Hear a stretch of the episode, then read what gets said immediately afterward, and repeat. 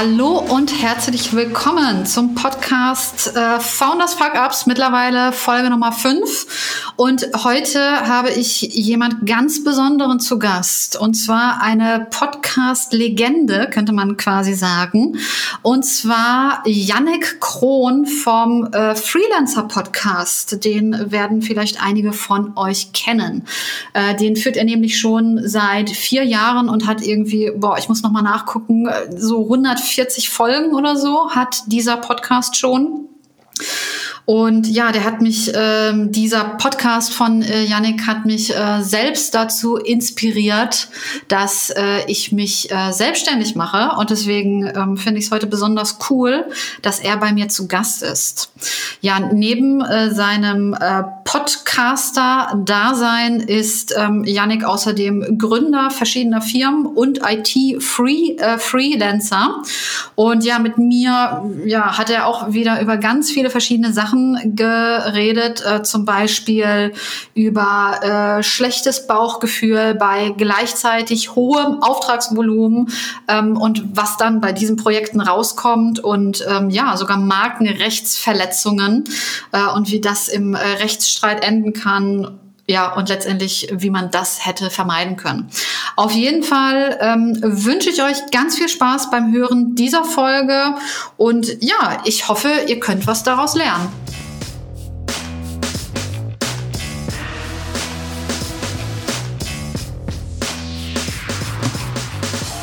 So, ich begrüße heute bei mir ganz herzlich den Yannick Krohn. Hallo. Hallo Melanie, moin. Danke, dass ich hier sein darf. Bitte, bitte. Ähm, ja, kannst du dich äh, unseren Hörerinnen und Hörern vielleicht einfach mal ganz kurz ähm, vorstellen? Sehr ungewohnt, weil sonst frage ich die Leute. ja. Äh, ja, klar.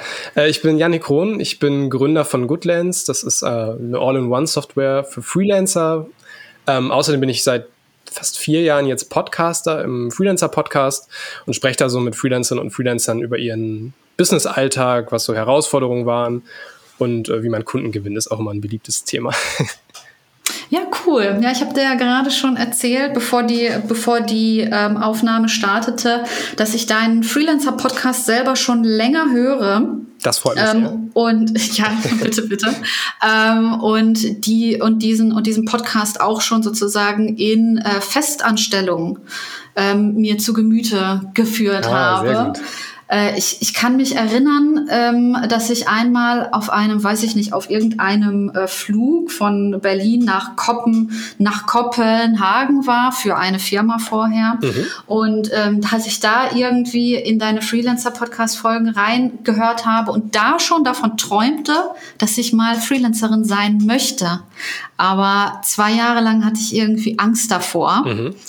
Äh, und in dieser ganzen Zeit sozusagen ähm, hast du mich mit deinem Freelancer-Podcast begleitet sozusagen. Wow, das ist äh, ein sehr schönes Feedback. Das ist, das hofft, das ist immer so das, was man anstrebt. Das hofft man, dass Leute sich das vielleicht anhören und vor allem auch, also ne, ich rede da ja gar nicht so viel, sondern das sind ja vor allem auch meine Gäste, ähm, mhm. die dann erzählen. Und äh, wenn das so ein bisschen die Inspiration auch gibt äh, und oder hilft, zumindest dazu beiträgt, perfekt. Ja, auf jeden Fall. Also mach auf jeden Fall weiter damit. Ich glaube, du inspirierst damit viele, viele Leute, dass sie vielleicht auch so diesen Schritt irgendwann machen, dass sie sich selbstständig machen. Mehr Leute in die Selbstständigkeit, das äh, wäre natürlich super. Ja, ähm, ja, ich wollte dich noch fragen, ähm, warum du jetzt äh, hier in meinem äh, Podcast äh, mitmachst. Weil es geht ja jetzt hier sozusagen ähm, eher um die Sachen, die schief laufen, mhm. als um die Erfolge, die man so ähm, feiert.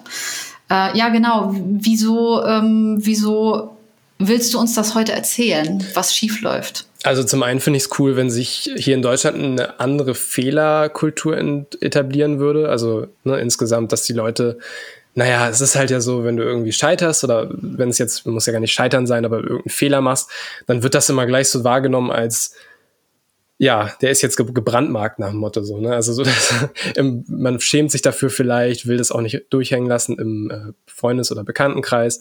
Und das ist eigentlich schade, weil an sich sind das ja Sachen, wo die passieren immer irgendwie. Es gibt, glaube ich, kaum eine Karriere, auch wenn man so Startup-Events besucht und mal so hört, kaum ein, ein Gründer oder eine Gründerin, die komplett ohne, wo es mal, also wo es komplett rund lief, wo nicht irgendwo mal ähm, so ein, wie du es nennst, Fuck-up passiert ist. Und ähm, diese authentische also Darstellung und nicht dieses, ich nenne es jetzt mal Instagram, ähm, ja, handhabe, dass man nur das zeigt, was eben gerade geil läuft und so, ist schon cool. Also ich kann verstehen, dass Leute da nicht so Bock drauf haben. Das ist für jeden, glaube ich, eine Überwindung, über das zu reden. Man, jeder redet lieber über das, was gut läuft. Das ist natürlich schöner. Aber Klar, ja. das ist halt nicht authentisch oder es ist dann so eine False Balance am Ende, ne? weil die Leute denken, das ist, läuft immer so. Und wenn dein Podcast und generell solche Formate dazu beitragen können, dass das mal authentischer wahrgenommen wird. Ist auch ein Stiefel, den ich mir übrigens im Podcast anziehen muss. Ähm, natürlich melden sich eher Leute bei mir im Podcast, die auch erfolgreich sind, weil das ist eher was, dann sagst du, ich bin bereit, das zu erzählen, wenn es bei dir gerade läuft. Mhm. Und sicherlich, und das hatte ich auch mit einem Gast gerade erst besprochen, ist es ähm, vielleicht ein bisschen einseitig dargestellt, wenn die Leute dann immer nur hören, dass alles geil läuft und das so ein bisschen verschleiert, dass es natürlich auch super viele Phasen in der Selbstständigkeit gibt, wo man am liebsten aufhören würde oder wo es einfach nicht gut läuft. Mhm. Ja, das erzählen mir sehr viele. Ähm, aber ich hatte auch schon, ich muss, ich muss auch ehrlich sagen, ich hatte auch schon ein paar Gäste dabei ähm, oder Gäste, die ich gerne einladen wollte, mhm. ähm, die mir dann aber sagten, so du, ähm, ich weiß nicht so genau, ähm, vielleicht schadet das auch meiner, mhm. auch meiner, ähm, auch meiner, äh, ja meiner Selbstständigkeit, wenn ich jetzt erzähle, was bei mir alles so so schief läuft. Vielleicht bekommen dann Kunden von mir einen einen einen schlechten Eindruck quasi. Ja, ich glaube, du hattest auch eine Dame zu Gast, ähm, die zum Beispiel ein sehr gutes Gegenbeispiel dazu ist. Das hatte ich auf LinkedIn gesehen. Der Post ging viral. Das war ne, auch eine Startup-Gründerin, glaube ich. Ach, das war die Christina Schmidt, meinst du, ja? Agentur, glaube ich, ne? Äh, ich habe ja, nur genau. so am Rande mitbekommen. Deswegen, falls ich jetzt hier Quatsch rede, äh, sag Bescheid. Aber ähm, genau, das kann gut sein, dass sie das war. Ähm, ich weiß, dass du sie auf jeden Fall im Podcast äh, hattest. Ähm, mhm, genau. Genau, das ist ja ein gutes Beispiel dafür, dass es meistens nicht schadet. Ich will es nicht pauschalisieren, weil es gibt bestimmt Fälle, in denen es unter Umständen auch, äh, also kommt immer darauf an, was man erzählt. Man muss ja auch nicht, mhm. man muss ja keine interner komplett, also man, es reicht ja, dass man die Situation schildert. Aber an sich habe ich so die Erfahrung gemacht oder das Gefühl zumindest, dass Leute sich dadurch eher das eher greifbar finden, was du machst, weil das halt eben die Realität viel besser abbildet, wenn da auch schlechte Zeiten sind. Mhm. Ist halt immer so.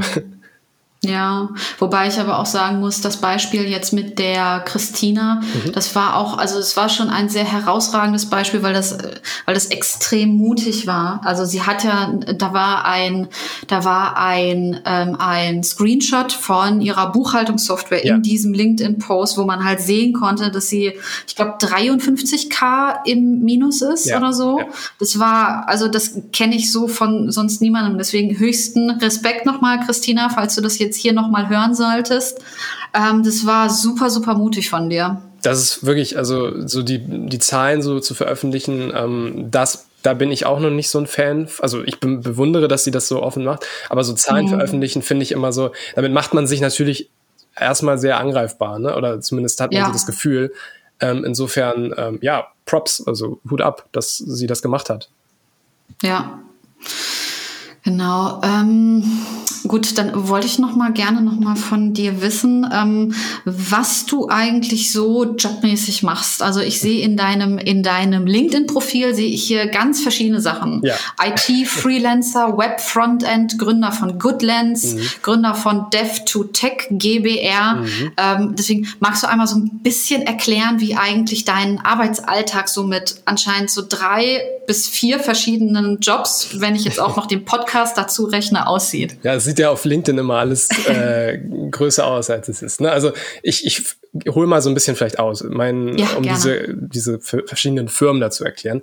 Also die DevToTech GbR ist sozusagen mein erstes Gewerbe, meine erste Gründung und das ist auch immer noch.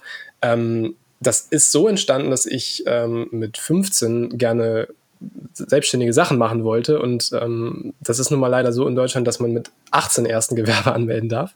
Mhm, ja. Deswegen musste ich das damals auch noch mit meinem Vater zusammen quasi als äh, Gesellschafter ähm, so ein bisschen über Umwege. Du kannst es dir auch vor Gericht erstreiten lassen, aber das war mir zu blöd. Also du kannst dir so als unter 18-Jähriger bescheinigen lassen, dass du geschäftsfähig bist, aber da hatte ich keine Lust drauf. das war ein bisschen mhm. zu doof.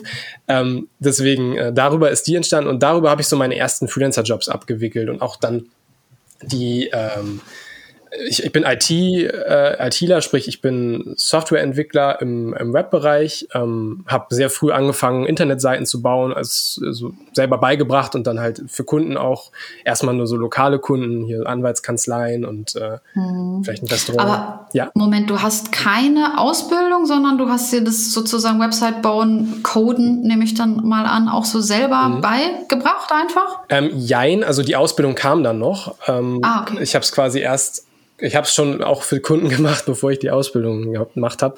Aber ähm, ja, genau, es ist so ein bisschen selbst beigebracht und dann aber nochmal vernünftig, sage ich mal, gelernt in einem Betrieb. Ähm, in der Agentur habe ich meine Ausbildung gemacht.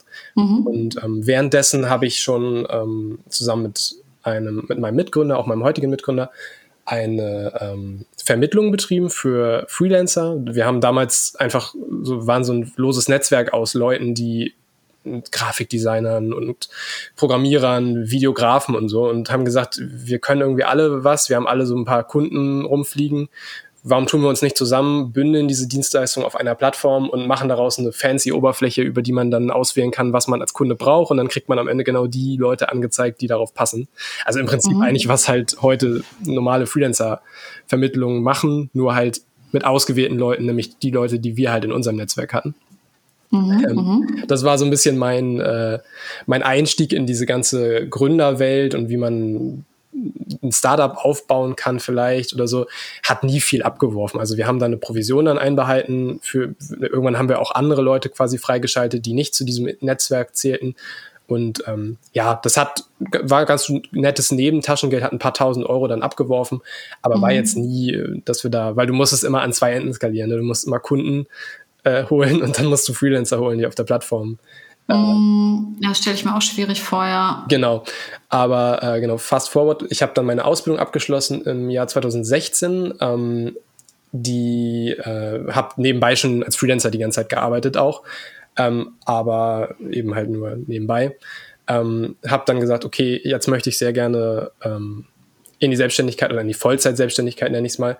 Ähm, und äh, habe von da an gesagt, diese ganze Sache mit ähm, unserer Vermittlungsplattform, mit dem Startup, das ist eigentlich eine schöne Sache, nur dieser, wir fokussieren uns mehr auf unsere Kernkompetenz, nämlich die Software zu bauen. Also wir haben halt dann eine sehr umfangreiche Management-Software für diese Aufträge. Also wenn so ein Kunde sich da eingebucht hat, dann konntest du da sehr umfangreich deinen Auftrag verwalten, konntest Angebote einholen und auch als Freelancer konntest du dann relativ gut dein ganzes ähm, Business darüber managen. Und wir haben uns einfach gedacht, das können wir besser als Kunden und Freelancer zu vermitteln quasi.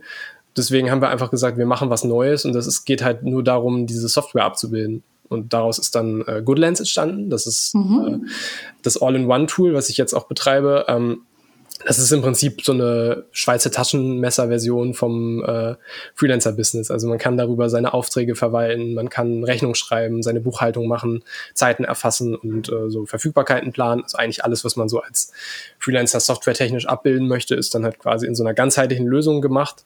Ähm, das ist daraus entstanden und ähm, nebenbei habe ich immer gefreelanced, weil ne, das ist so, wenn du das äh, Seed oder, oder wenn du kein, kein Seed-Invest hast oder keine, äh, also es ist gebootstrapped, das Ganze, dann mhm. musst du natürlich irgendwie sehen, wo die Kohle erstmal herkommt, weil das erzähle ich dann sicherlich gleich auch nochmal, aber erstmal wirft das Ding nicht wirklich was ab.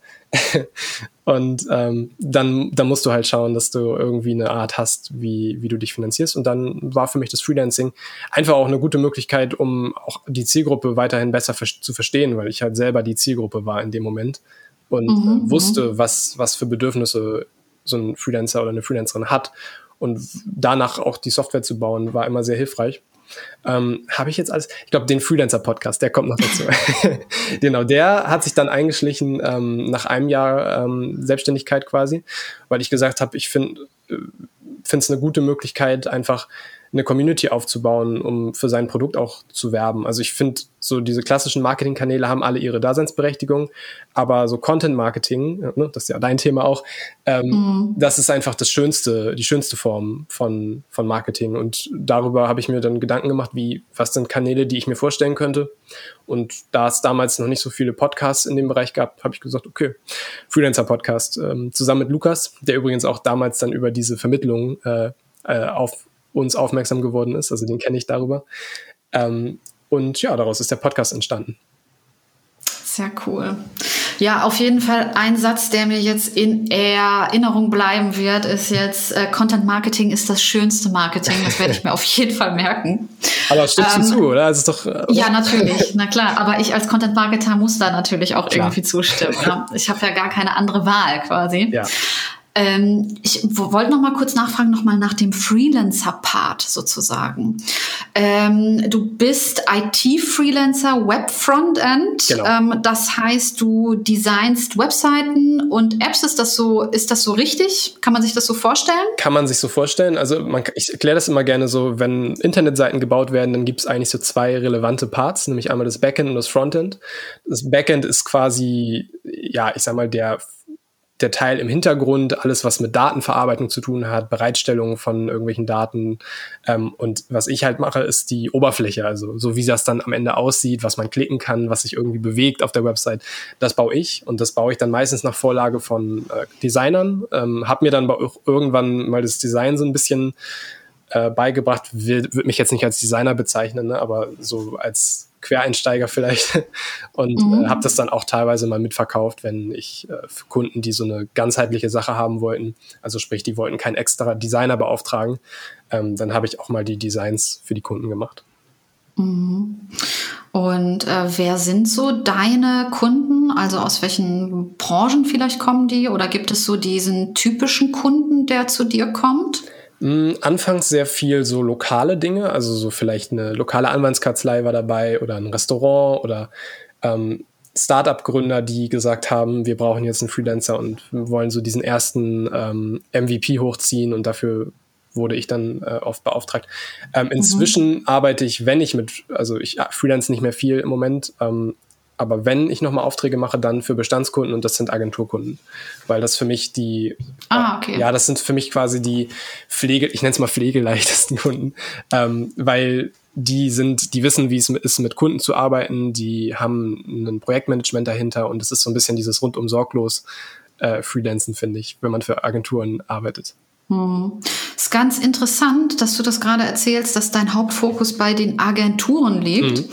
weil bei mir ist es tatsächlich so, ich habe zu 100 Prozent nur Endkunden und ich habe auch äh, schon, also anfangs, als ich mich selbstständig ähm, gemacht habe, anfangs habe ich schon mal versucht, dass ich an Agenturen herantrete und mal frage, ob man nicht zusammenarbeiten könnte und es war jedes Mal so, dass die meine Preise nicht zahlen konnten oder zahlen zahlen wollten, weiß ich nicht. Mhm. Auf jeden Fall mit Agenturen, das hat nie funktioniert bei mir. Okay, ohne deine Preise jetzt zu kennen, ist das natürlich schon merkwürdig. Ne? Also ich meine, als Agentur habe ich immer so das, die, also das Gefühl gehabt, dass die die wissen ja, was man, also die kennen die Kalkulation. Ich habe oft das Gefühl, bei Endkunden ist es so, dass die das nicht so richtig, nicht so ein Gefühl dafür haben, was ein Freelancer eigentlich nehmen muss, damit mhm. man auch leben kann. Das ist ja vielen gar nicht so bewusst, was da eigentlich alles von abgeht.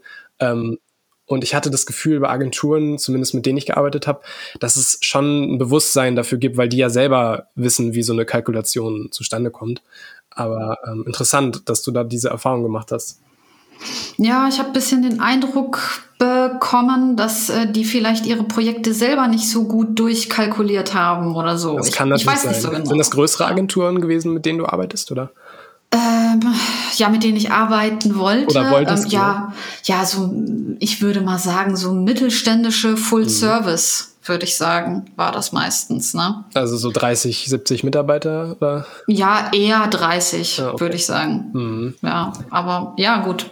Hat nicht so funktioniert, aber finde ich jetzt auch nicht so schlimm. Ich muss sagen, ähm, ich arbeite gerne auch mit den ähm, Startup-Gründern direkt. Ja, ich kann das ja, auch, es ist sehr branchenabhängig, glaube ich. Ne? Also es gibt Branchen, da, da bist du sehr, wärst du sehr schnell unglücklich, wenn du mit Endkunden arbeitest, glaube ich. Und es gibt Branchen, okay. das ist umgekehrt, wenn du da mit Agenturen arbeitest.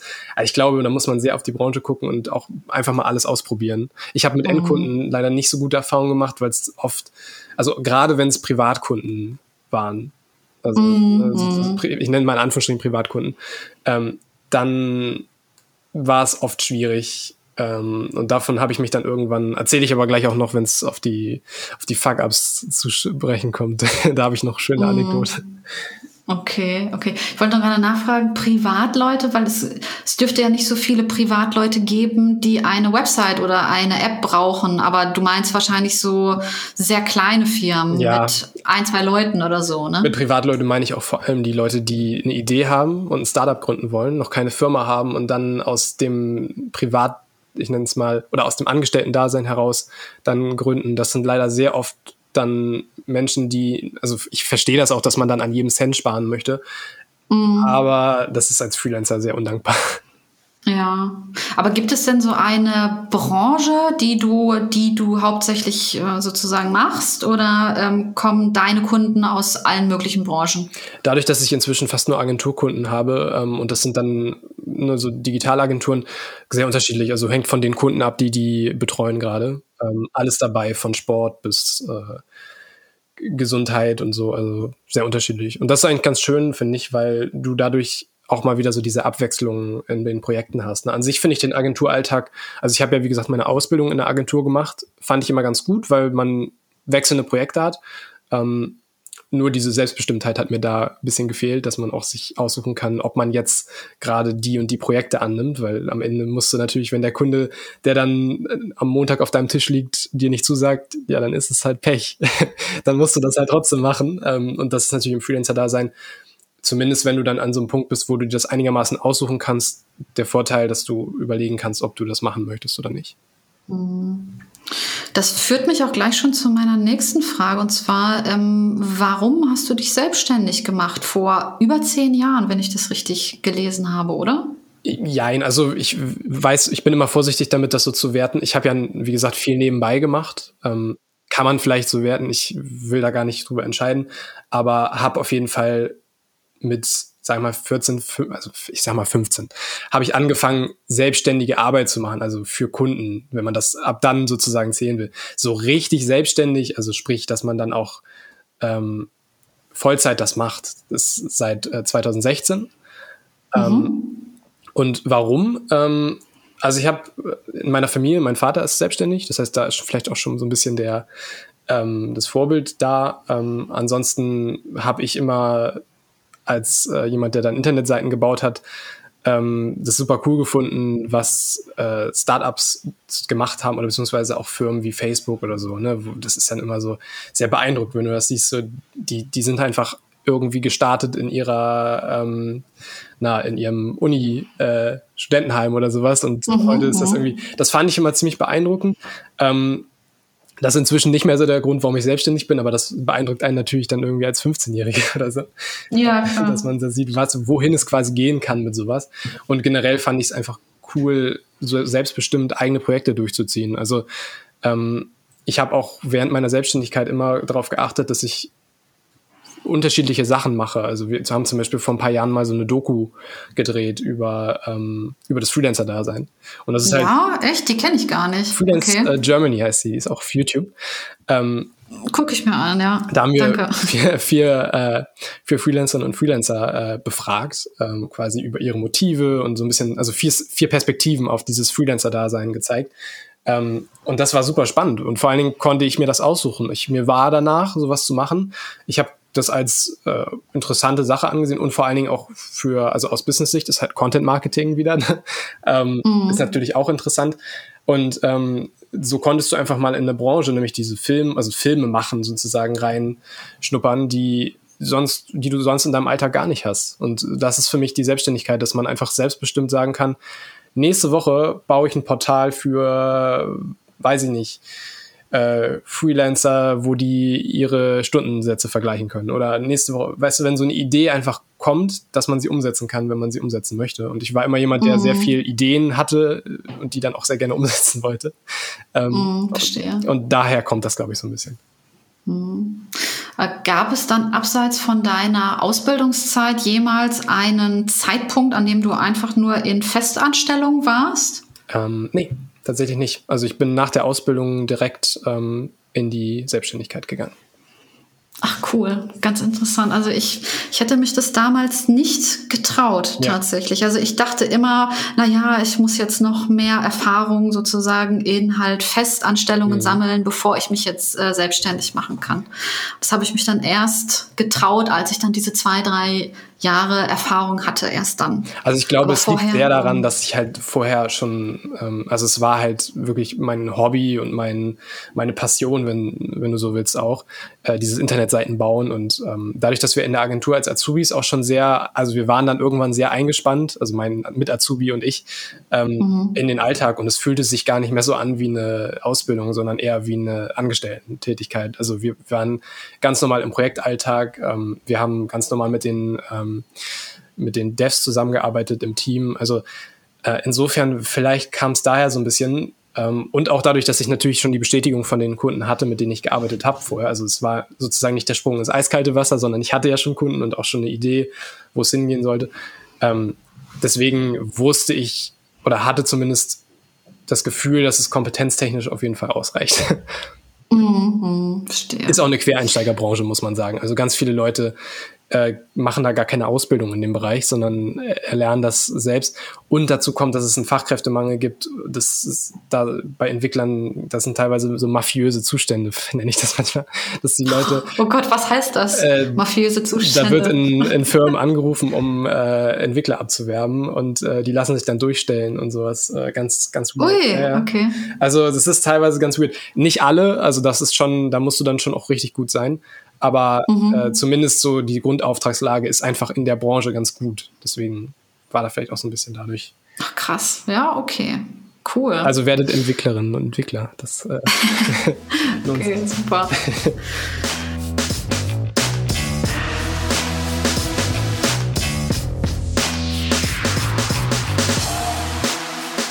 Ja, gut. Und ansonsten würde ich sagen, ähm, wir können jetzt eigentlich schon so langsam äh, in deine Fuck-Ups einsteigen, wenn du magst. Ähm, ja. Vielleicht noch mal kurz zur Erläuterung für Hörerinnen und Hörer. Ich habe Yannick äh, vor dieser Aufnahme gebeten, dass er mir einfach mal seine Top 3 Fuck-Ups mitbringt. Und ja, ich bin jetzt sehr gespannt darauf, wenn wir jetzt sozusagen mit dem Platz 3 starten.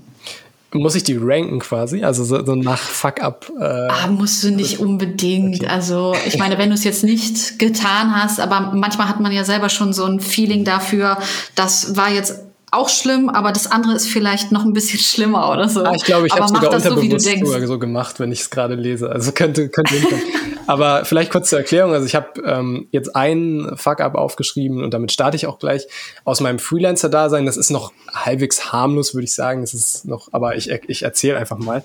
Ähm, Erzähl mal. Als äh, Freelancer ähm, ist es ja so, wenn du neue Kunden annimmst, dann ähm, gibt es meistens erstmal so ein Kennenlerngespräch und man beschnuppert sich erstmal und guckt so ein bisschen. Und ähm, ein, es ist fast auch eher ein Learning als ein Fuck-up vielleicht, aber ähm, eine Situation, die mir da direkt eingefallen ist, als du mich darum gebeten hast, das mal aufzuschreiben, war, ähm, dass ich einen Kunden hatte oder einen potenziellen Kunden, der hat sich mit mir getroffen und hat mir gepitcht, so, ich muss jetzt aufpassen, dass ich da nicht zu konkret werde, aber der, der mhm. wollte auf jeden Fall ein Projekt umsetzen und ähm, hat mir dann sehr begeistert davon erzählt. Das ist oft so, dass die dann sehr begeistert von ihren Projekten sind und dich dann halbwegs schon am liebsten anstellen wollen und dann sofort dran losarbeiten wollen. Das ist auch erstmal normal. Was mir dann so ein bisschen als erstes negativ aufgefallen ist oder vielleicht so ein bisschen als Vorwarnung hätte äh, gelten können, war, dass es halt schon so war, nach dem Motto, ja, du bist hier quasi dann wie im Team. Also ich pack dich dann auch auf die Teamseite und äh, so, so das ist, das ist erstmal vielleicht auch so Eifer des Gründers dann, dass man so ein bisschen, dass es erstmal nach mehr aussieht. Aber das hätte vielleicht schon so ein erstes Warnsignal sein können, dass das eventuell ein Projekt wird, wo du ein bisschen mehr beansprucht wirst, als es dann eigentlich sein sollte als Freelancer. Ähm, mhm. Und ähm, ja, letztlich, ich hatte schon ein schlechtes Bauchgefühl, das ist vielleicht mal so vorwegzunehmen. Im Gespräch, es gab einfach so ein paar Anzeichen, die, wenn man so ein paar Projekte gemacht hat, dann fällt einem das auf. Hm, das war aber so, dass die Summe oder sagen wir mal die Stundensumme und die Bezahlung so sehr gut waren. Und mhm. äh, das Fuck-up dabei war, dass ich es dann gemacht habe, das Projekt, obwohl mein Bauchgefühl wirklich gesagt hat oder es wirklich geschrien hat, äh, mach's nicht, das wird, dieser Kunde wird schwierig. In vielerlei Hinsicht. Also auch schon in so Sachen, dass der Kunde dir dann im Vorgespräch Sachen erklärt, die du dem Kunden eigentlich erklären solltest und äh, die dann aber nicht, also nicht richtig erklärt. Also es ist nicht so, dass er dich dann verbessert und gut verbessert, sondern es war dann eher so, ja, übrigens, so und so würde ich das machen und so machen wir das. Also ich hoffe, es kommt ungefähr durch, was ich meine. Ich kann nicht zu konkret werden, weil es sonst eventuell äh, weil die Person weiß, äh, dass sie es ist, aber ähm, jedenfalls ähm, fast forward, es ging dann irgendwann darauf hin, dass die erste Rechnung geschrieben werden sollte und die wurde dann, wer hätte es gedacht, äh, nicht bezahlt. Und mhm. ähm, es wurde dann immer wieder vertröstet. Ne? Also dann kennt man vielleicht, dann kriegt man eine Mail und sagt, ja, das ist jetzt gerade äh, in der Buchhaltung irgendwie noch nicht durch wohl oder vielleicht ist die Überweisung noch nicht raus. Ich rufe bei der Bank an. Solche komischen Vertröstungen, das ist immer schon ganz weird, wenn dann irgendwie angeblich die Bank einen Fehler gemacht hat und was. Also da, da weißt du dann schon, okay, es, äh, ne? Und äh, dann gab es irgendwann so eine Phase, wo der Kunde mich vertröstet hat, dass er gesagt hat, äh, ja, äh, mir geht's jetzt gerade äh, privat nicht gut, ähm, da droht eine Insolvenz und solche Geschichten und Ui, ja genau. Oh das ja. Problem ist, ich habe dann natürlich gesagt so kein Thema, das ist für mich nicht existenzbedrohend, wenn du mir das nicht bezahlst jetzt sofort. Äh, ich gebe dir jetzt noch mal folgenden Aufschub. Wir hatten uns dann, er hat dann von sich aus quasi ein Datum genannt, wann er das bezahlen kann und darauf haben wir uns dann geeinigt äh, errate mal, wann das Geld auf jeden Fall nicht da war, nämlich an dem geeinigten Datum. Mhm. Ne, und ähm, so irgendwann stellte sich raus, dass das auch gelogen war und dass es einfach, äh, ne, also die, die Lesson daraus ist auf jeden Fall, mehr auf das Bauchgefühl zu hören. Ähm, und das Fuck-up dabei war halt einfach, dass man sich dann so ein bisschen von dem Geld was in Aussicht stand, beeindrucken lassen hat. Ähm, irgendwann wurde ein Teil der Summe bezahlt, aber hat massiv Zeit gekostet und war halt einfach unnötig, weil es hätte einfach vermieden werden können, wenn ich in dem Moment einfach auf mein Bauchgefühl gehört hätte und den Auftrag nicht angenommen hätte. Hm. Hast du denn eine, eine Anzahlung genommen zum Beispiel? Nee, das ist auch die zweite Dings, macht das nicht. Also wenn ihr neue Kunden habt, das war dann aber auch, immerhin habe ich es dann quasi in zukünftigen Aufträgen korrigiert, dieses Verhalten. Und zwar dann immer auf Anzahlung genommen, wenn ich mit Kunden gearbeitet habe, die ich vorher nie äh, gesehen habe oder mit denen ich nie gearbeitet habe. Ne? Weil mhm. Kunden, die hm. man nicht kennt, ähm, da weiß man einfach noch nicht, wie die zahlen und wie die Zahlungsmoral ist. Mhm. Aber insgesamt hört sich das schon für mich so ein bisschen so an, als ob er dich oder als ob dich dein Kunde eigentlich zur, äh, zu einem Angestellten machen wollte. Ja. Sozusagen, ne? Das ist auch ja. ein Warnsignal, würde ich allen mhm. Freelancern und Freelancern, die gerade zuhören, raten. Wenn ihr das Gefühl habt, der Kunde spannt euch zu sehr ein, also da gibt es auch noch andere Aspekte wie Scheinselbstständigkeit und so, ne? aber wenn der Kunde euch zu sehr in seine Infrastruktur reinzieht und es gibt dafür keinen erkennbaren Grund, sondern nur, weil der Kunde das einfach das Gefühl haben möchte, ihr seid quasi, ne? manche Kunden möchten sich auch einfach so fühlen, als hätten sie Angestellte. Das ist ein Phänomen, das ist mir aufgefallen. Ähm, und das ist und dann sollen sie jemanden anstellen. Dann sollen sie jemanden also, anstellen und Lohnsteuer ja. zahlen und diese ganzen Dinge und Krankenversicherung. Ähm, aber ja, das ist leider nicht, äh, das ist leider ein Anzeichen dafür, zumindest in meiner Erfahrung, dass mhm. es äh, ein schwieriger Kunde ist. Es ist so ein Kunde, der bezahlt euch eine Rechnung von 1000 Euro und hat das Gefühl, er hat gerade äh, Ressourcen im Wert von, also weiß ich nicht, hat euch gerade quasi für ein ganzes Jahr verpflichtet. So, so fühlt sich das für die dann, glaube ich, manchmal an. Mhm. mhm.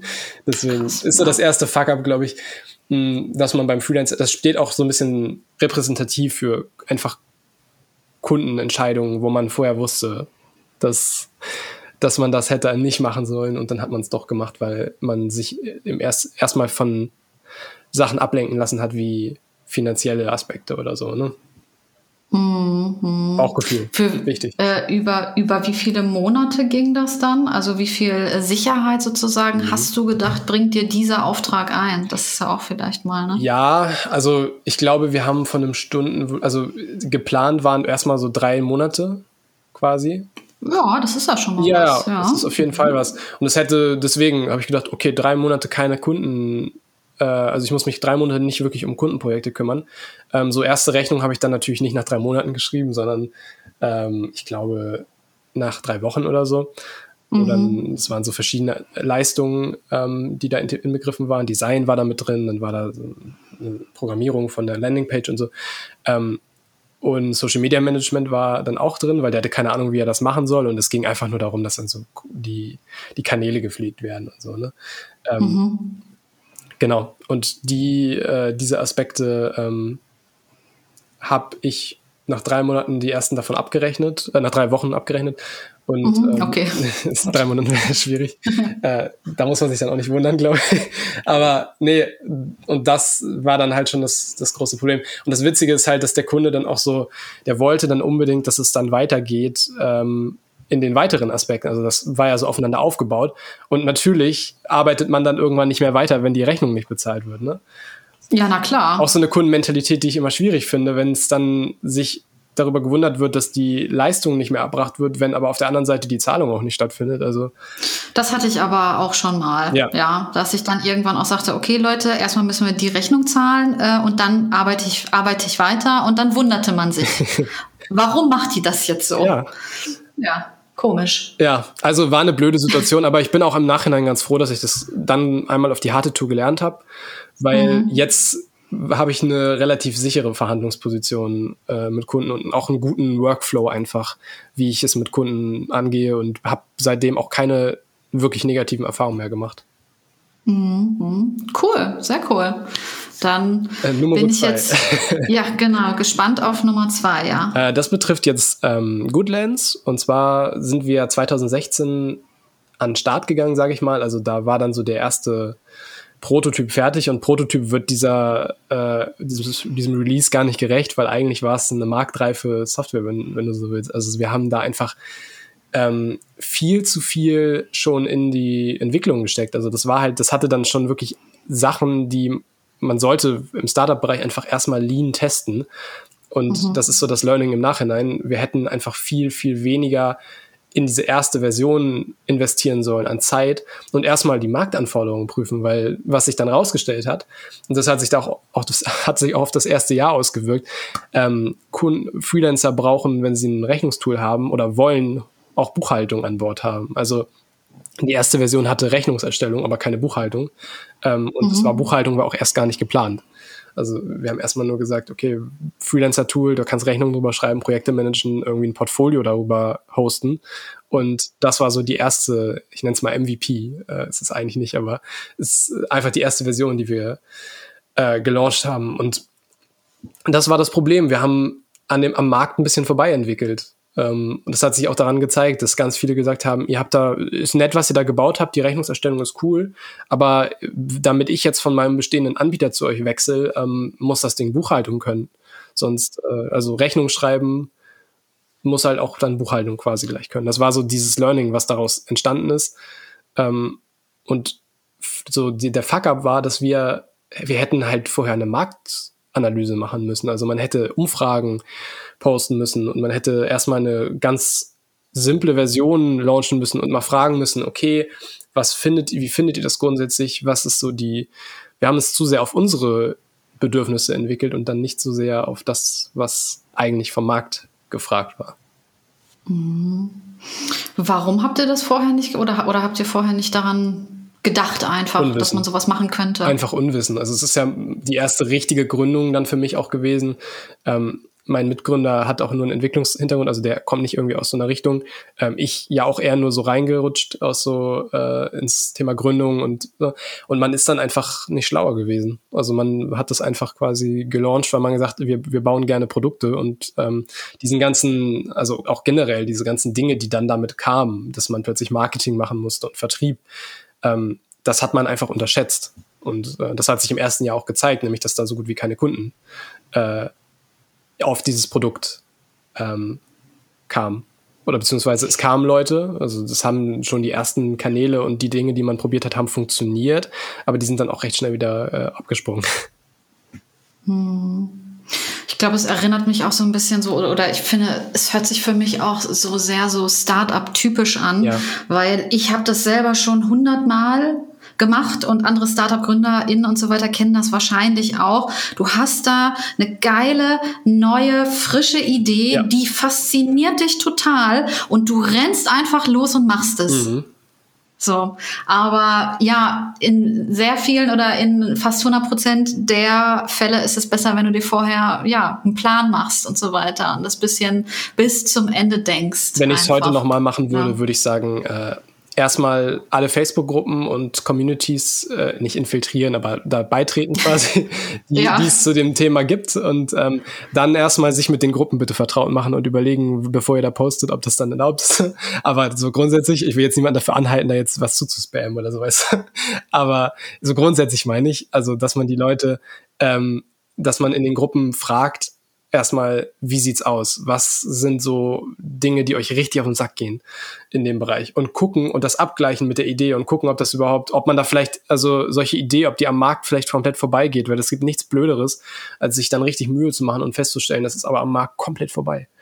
Und äh, ja, dass diese, dieses Proof of Concept dann irgendwann zu erreichen durch, also eine Proof of Concept kommt dann irgendwann, wenn man die erste Version hat und die Leute, die das dann auch quasi bestätigen und sagen, hey, cooles Produkt, finde ich gut und dass die, die ersten Kunden kommen. Aber mhm. bevor man dieses Proof of Concept erreichen kann, muss man halt erstmal gucken, dass man nicht so im Trüben fischt und dass man sich eine Übersicht über diesen Markt macht und dann also wirklich die, die Leute fragen, von mir aus auf Meetups gehen ähm, und sich ein, ein, Bild von der Zielgruppe machen. Das ist, man meint immer, man weiß, was Leute wollen, weil man selber dazugehört, aber das ist leider nicht repräsentativ. Hm. Tja, ja gut, okay, aber jetzt ähm, hat Goodlands auf jeden Fall eine Buchhaltungssoftware, ne? Jetzt äh, haben wir eine Buchhaltungssoftware und was dann, ne, das ist ja historisch gewachsen, da kommen dann auch Sachen wie Banking mit rein und äh, Ah, ach ja, ja. Also, dass du Kontoauszüge abgleichen kannst und sowas, ne? Mhm, äh, mhm. das ist halt, sind so Sachen, die kamen dann auch mit dem, inzwischen haben wir auch eine sehr gute, oder ne, sehr, wir sehr gute, das ist immer ein sehr guter Satz, sich sehr gut selber loben, aber ich denke, wir haben eine ganz gute Feedback- äh, Kultur, was unsere Nutzer und unsere Entwicklung angeht. Also es gibt eine Facebook-Community, es gibt ein Feedback-Widget auf der Seite. Ähm, wir entwickeln jetzt eigentlich nur noch an der Community quasi, an den Anforderungen der Community und nicht mehr so sehr an Sachen, die uns irgendwie in den Kopf kommen und Sachen, die wir irgendwie, also und wenn, dann testen wir das erstmal, indem wir fragen und dann wird's entwickelt.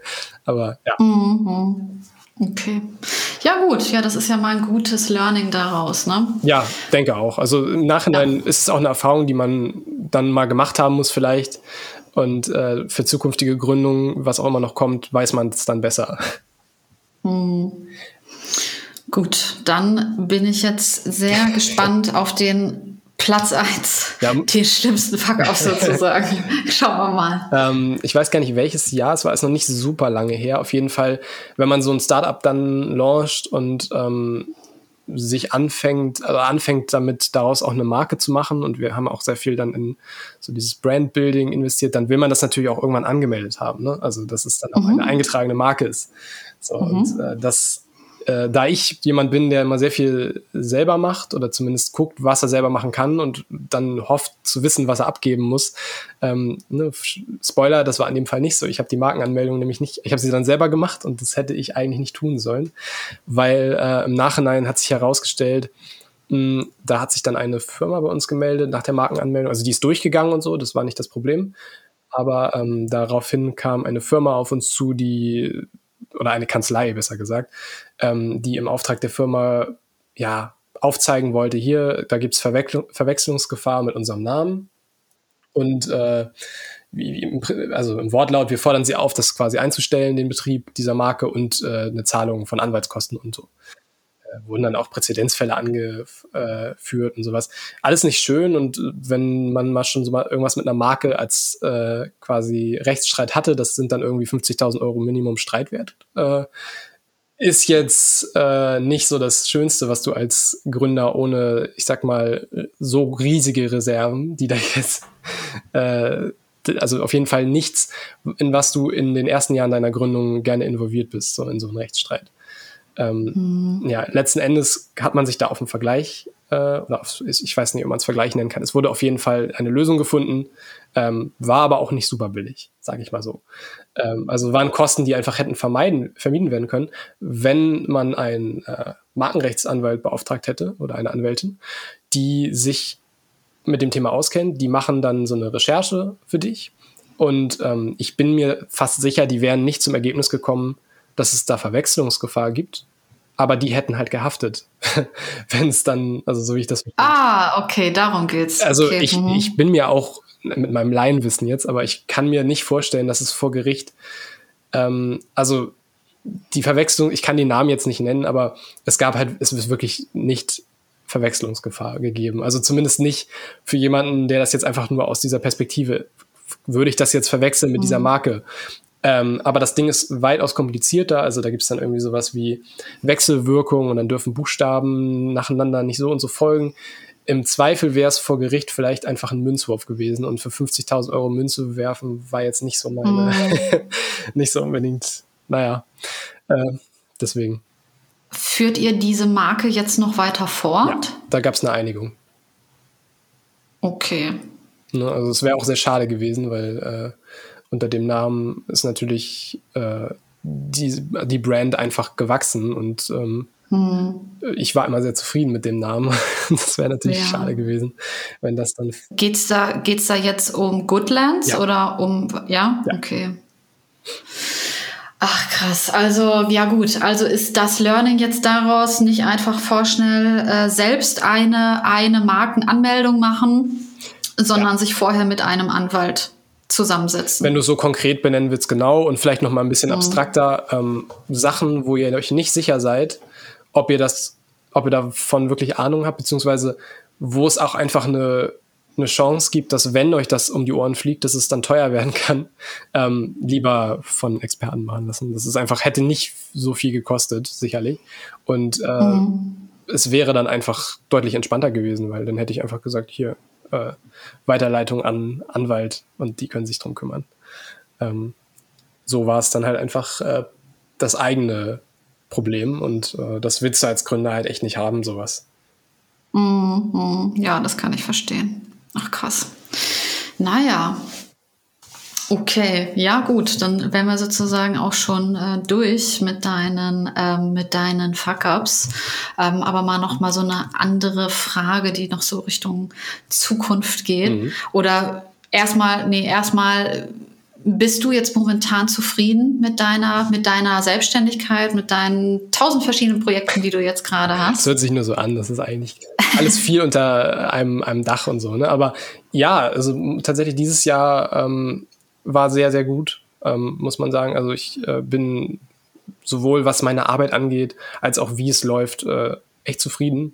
Ähm, würde es gibt natürlich immer Sachen, also das ist wahrscheinlich auch die nächste Frage, was, äh, wo es noch hin soll und so, ne? will ich jetzt gar nicht verwenden. Mhm, genau. Ähm, ja, wo soll es hingehen? Also ähm, langfristig fände ich einfach die, die Branche Freelancing oder die, ich nenne es mal Berufs- Art, Art zu arbeiten. Es ist ja eigentlich keine Branche, aber diese Art zu arbeiten, also das Thema Freelancing finde ich einfach nach wie vor sehr spannend und freue mich, wenn ich in dem Bereich weiterhin einfach Lösungen schaffen kann, ähm, die diese Art zu arbeiten auch attraktiver machen und Engagement in dem Bereich, also sprich Informationen. Ähm, aktuell arbeiten wir an so einem äh, kuratierten Leitfaden für Freelancerinnen und Freelancer. Wenn man jetzt so startet, ist ja immer so ein bisschen das Problem.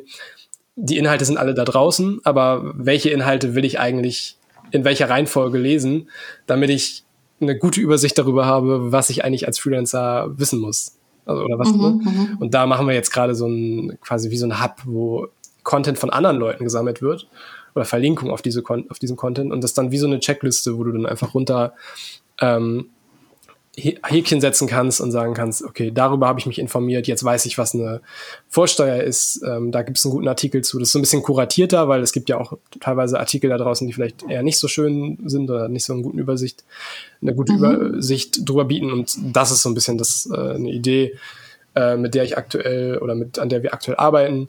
Ja, ansonsten, wie gesagt, Dinge für in, in der Freelancer-Szene, ähm, Goodlands natürlich weiterhin ausbauen, ähm, mehr Freelancerinnen und Freelancer dafür ähm, gewinnen und äh, ja, Freelancing einfach attraktiver machen. Mhm, cool. Ich glaube, das ist ein gutes Stichwort oder ein gutes Schlusswort, wollte ich eigentlich sagen. Ähm, ja, ich bedanke mich ganz, ganz herzlich bei dir, dass du bei mir im Podcast zu Gast warst. Danke dir, Melanie. Hat mich gefreut.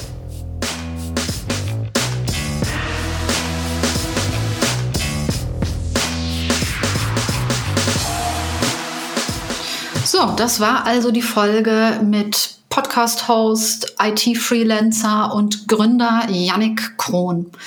Ähm, wenn ihr vielleicht auch mal Hilfe beim äh, Webseitenbau oder beim Appbau oder ähm, euch vielleicht für das äh, Freelancer-Tool Goodlands interessiert, dann wendet euch gerne an Yannick.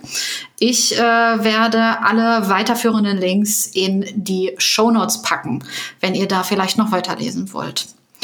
Ansonsten bedanke ich mich sehr, sehr herzlich fürs Zuhören und äh, ach so, ja genau, ich wollte noch sagen, ähm, jeder, der vielleicht auch äh, Gründer, Founder, äh, CEO von etwas ist, ähm, darf sich gerne bei mir melden und dann können wir vielleicht auch zusammen eine Podcast-Folge über äh, deine Top 3 Fuck-Ups machen. Melde dich dazu einfach an info at contentheldin.de.